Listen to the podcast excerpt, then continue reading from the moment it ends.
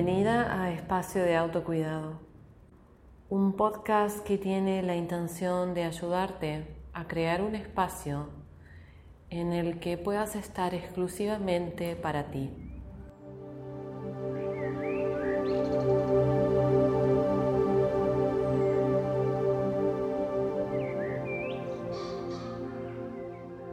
¿Cómo comenzamos con esta tarea de crear el espacio de autocuidado? Sobre todo en nuestras vidas cotidianas, ajetreadas, llenas ya de ocupaciones. ¿Existe la posibilidad de crear este detenimiento? Realmente creo que sí. Creo que es posible y definitivamente que es necesario.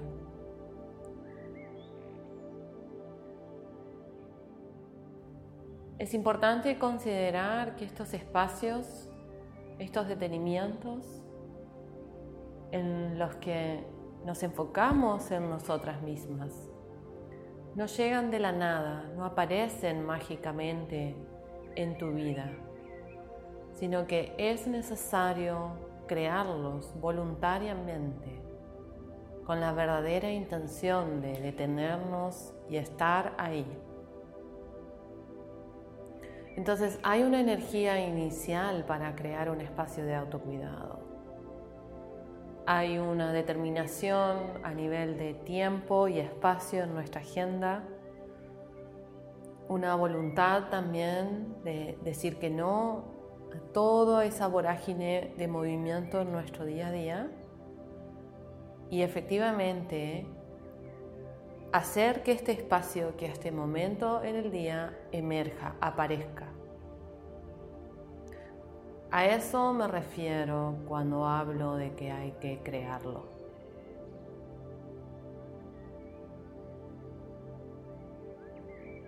Y puedes estar pensando si realmente necesitas un espacio de autocuidado y te da curiosidad este tema pero no estás del todo segura o seguro si te hace falta. No es necesario para mí conocerte para tener la certeza de que sí te hace falta un espacio de autocuidado. No es importante por qué o qué es lo que está sucediendo en tu vida, si es complejo o no tanto y por ello puede ser que estés necesitando autocuidado. En realidad pienso que absolutamente todas las personas necesitan un espacio de autocuidado. No estamos educadas en eso. Es difícil movernos hacia eso porque no es algo que aparezca tan naturalmente, tan orgánicamente en nuestros discursos, en nuestro pensar. Pero definitivamente creo que en nuestras vidas tan ajetreadas, tan aceleradas, el espacio de autocuidado es necesario para todos. Es la forma que tenemos de conectar con lo que realmente somos, con lo que realmente nos está sucediendo, con todo lo que vamos posponiendo de nosotros mismos, desde expresiones emocionales, necesidades de presencia, incomodidades corporales, por continuar haciendo, continuar moviéndonos en el devenir de nuestra vida, dejamos tantas cosas pospuestas por sentir, por organizar en nuestro interior, por profundizar. Entonces, desde ese punto de vista, considero que absolutamente todas las personas necesitan un espacio de autocuidado. No todas las personas pueden tenerlo, no todas las personas pueden realmente encontrar la forma en su día a día de justamente crear su espacio de autocuidado. Muchas personas en realidad están tratando de gestionar su vida más cotidiana, sus ingresos económicos, los cuidados para su familia, para sus hijos, situaciones de salud. Eh, definitivamente cosas que no se pueden demorar.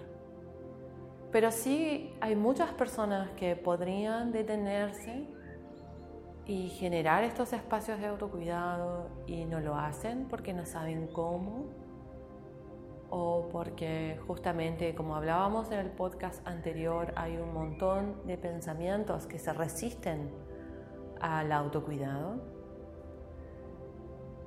Entonces si realmente tenemos la oportunidad y la posibilidad de hacer un stop en nuestro día de 5 o 10 minutos, si eso es realmente posible, no aprovechar esa posibilidad es una gran pérdida porque es lo que nos permite justamente profundizar en lo que somos, vivir más despiertos, estar más conscientes. Y de esa manera factiblemente empezar a ayudar a muchas personas que no pueden hacer esto. Y es una ayuda que nos sucede desde acciones reales y concretas, sino desde la presencia amorosa en nosotros mismos. Eso nos habilita a estar presentes de manera compasiva hacia otras personas que están viviendo o experimentando situaciones más complejas que la nuestra. Entonces, si te interesa crear un espacio de autocuidado en tu vida y si consideras que puedes tener la posibilidad de hacerlo, entonces hazlo. Efectivamente, busca lograr este objetivo.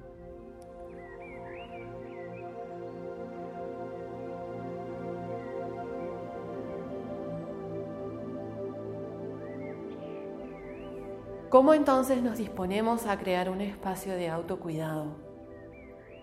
Como ya dije, es importante ni siquiera evaluar si lo necesitamos o no lo necesitamos. Si lo necesitamos, definitivamente lo necesitamos. Todos los días, es necesario todos los días hacer este detenimiento. Pienso que sí. Pienso que es importante no pensarlo tanto y efectivamente hacerlo de manera cotidiana.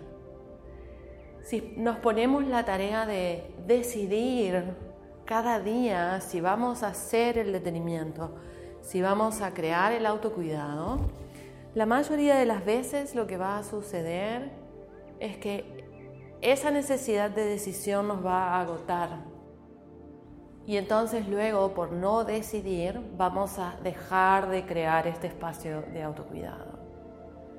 Entonces prefiero que la no decisión esté anclada en siempre un sí.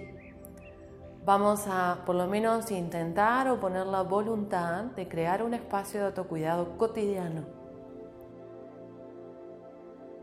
Y aparece el pensamiento de juzgar el cómo estoy y si estoy suficientemente bien, no necesito hacer este autocuidado.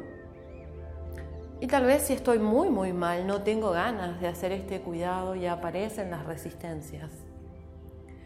Entonces ese es un segundo nivel de decisión que vamos a intentar evitar. Aparece en nuestra mente, por supuesto, pero cuando estamos fundamentados en el sí siempre, ese pensamiento de juicio sobre el cómo estoy aparece, pero dejamos de prestarle atención. Entonces la base del autocuidado es sí siempre. Y luego voy viendo qué hago, qué necesito, cuáles son los recursos que necesito poner en práctica en función de reconocer cómo estoy. Pero si estoy muy muy bien, por ejemplo, puedo usar mi espacio de autocuidado para sentir mi bienestar, reconocer mi bienestar y favorecer que este bienestar se vuelva expansivo hacia mis seres queridos, por ejemplo, en una voluntad de colaborar, de estar más presente para otros. Entonces, incluso cuando nos sentimos muy bien, podemos movernos hacia el autocuidado compasivo y beneficioso hacia todos. Y si estamos teniendo un día dificultoso, definitivamente necesitamos autocuidado. necesitamos detenimiento. Necesitamos estar con nosotros mismos, porque como decía anteriormente, el reconocimiento de cómo estoy muchas veces es suficiente para aliviar, es suficiente para cambiar mi perspectiva, es suficiente para que pueda respirar profundo, tener más espacio en mi corazón y entonces se abra esto que resulta dificultoso y creativamente aparezcan nuevas posibilidades. Entonces ahí trabajamos con la resistencia de no estar conmigo cuando estoy mal. Y en los capítulos próximos profundizaremos en ese tema. Me interesa en este ayudarte a concretar justamente la creación del espacio de autocuidado.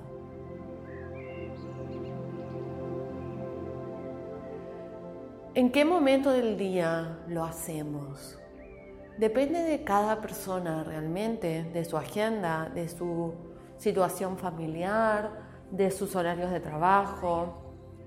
Entonces, puede ser a la mañana, a media mañana, a la tarde. Mi única recomendación es que no sea a la noche como lo último que haces antes de acostarte porque entonces nuevamente esto termina siendo una cosa que sucede porque como que te obligas a hacerlo y realmente ese no es el sentido.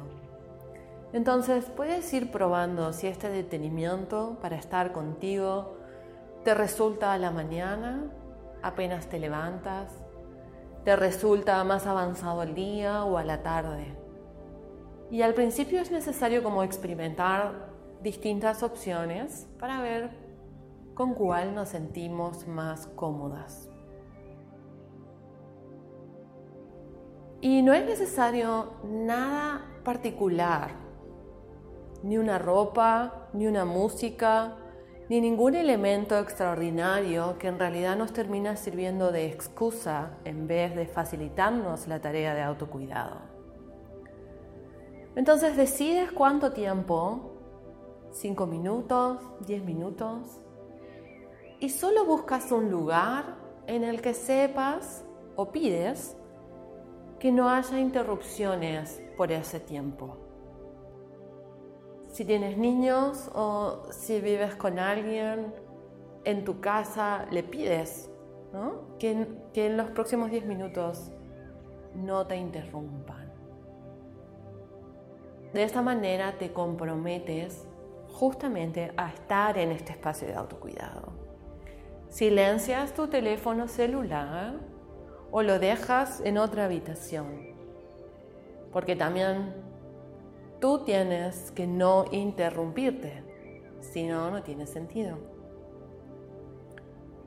Entonces estás ahí, en este momento del día que has logrado separar para ti, en este lugar donde no vas a tener interrupciones, y no es necesariamente un lugar ni muy silencioso ni tranquilo, no es tan relevante, sino que no tengas interrupciones. Y los primeros dos minutos, como hicimos en el capítulo anterior del podcast, solo estás ahí permaneciendo, sintiendo, relevando, reconociendo cómo estás hoy. ¿Cómo estás en ese momento? Observas, respiras, te acompañas. No juzgas ni siquiera los pensamientos de resistencia.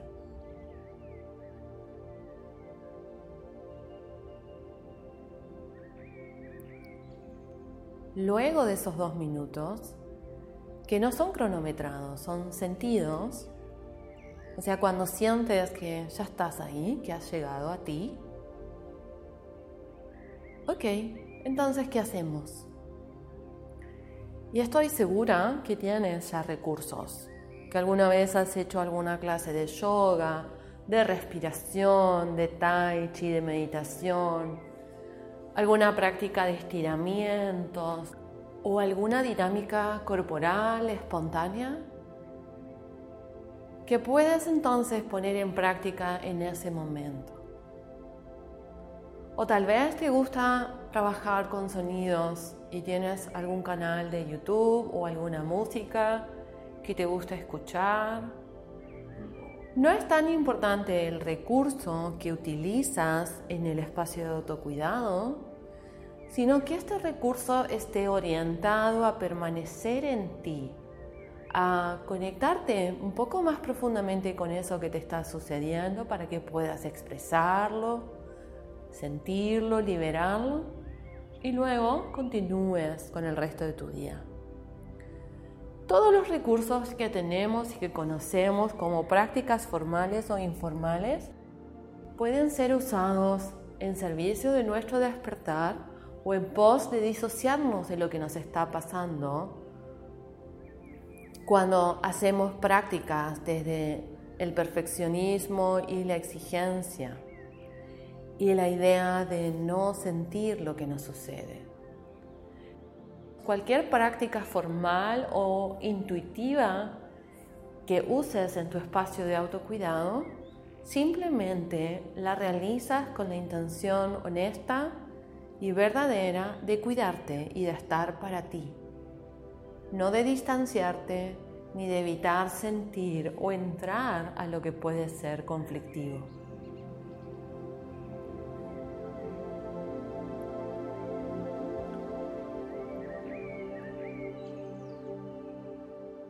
Tal vez necesites 5 minutos o 10 minutos para estar ahí, tal vez moviendo, tal vez meditando.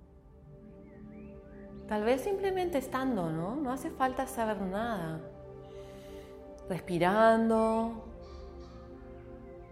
o relajando tu cuerpo, moviendo intuitivamente donde empiezas a sentir tensiones.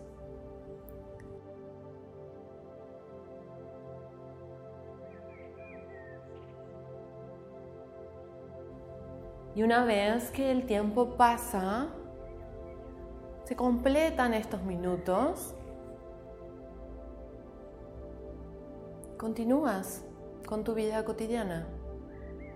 Tal vez agradeces la posibilidad de que este espacio existe en tu vida hoy. Respiras profundo. Te sientes definitivamente no sé si mejor, pero con más apertura, con más presencia. Y te dispones a seguir con lo que toque en tu agenda. Y eso es todo para empezar. Ahí está el espacio creado. Lo más importante del espacio de autocuidado es que tú estés allí, completamente. Entonces al siguiente día lo vuelves a hacer y al siguiente día lo vuelves a hacer. Y es así de simple y es tan simple que es difícil sostener esta rutina de todos los días, 5, 10 minutos para ti. Nuevamente, cuando te empiezas a sentir mejor, lo empiezas a dejar de lado y de repente te sientes muy mal o te sientes con un día muy conflictivo y te cuesta entrar ahí. Es importante la continuidad y hacerlo todos los días porque entonces te mantienes al día contigo misma. No va quedando tanto pospuesto por sentir y expresar. Y a la vez cuando sientes esos días radiantes con apertura de corazón, nuevamente puedes volcarlo hacia el bienestar de otros. Después de un tiempo, un par de semanas e incluso un par de meses, esto se vuelve más que una rutina, una necesidad. Empezamos a sentir cuánto nos gusta este espacio de autocuidado.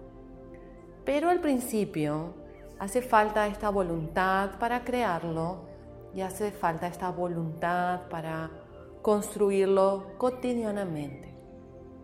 Entonces nos iniciamos con una cierta disciplina para que luego nuestro cuerpo y nuestra presencia amorosa simplemente nos lleve ahí, a este espacio de autocuidado que comprendemos está siempre disponible para todos. Simplemente tienes que dar el paso y entrar allí.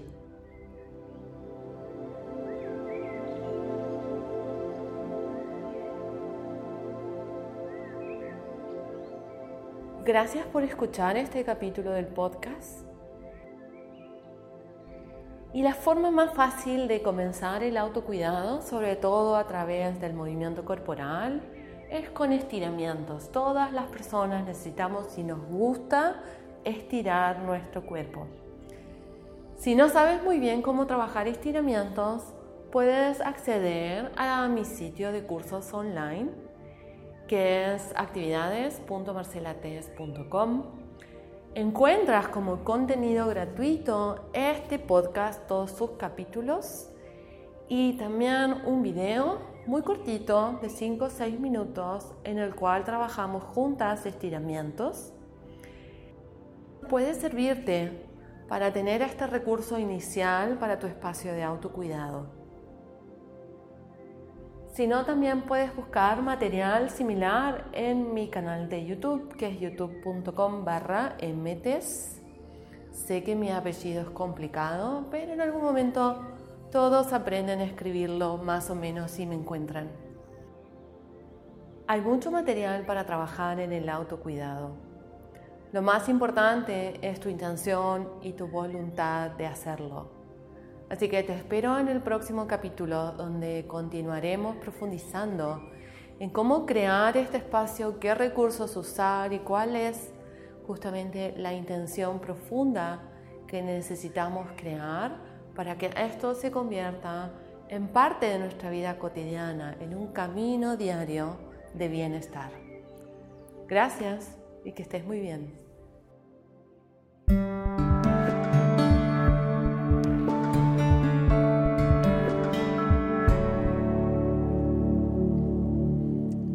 Espacio de Autocuidado es un podcast producido por Marcela Tess, instructora. Todos los derechos reservados. Más información en www.marcelates.com.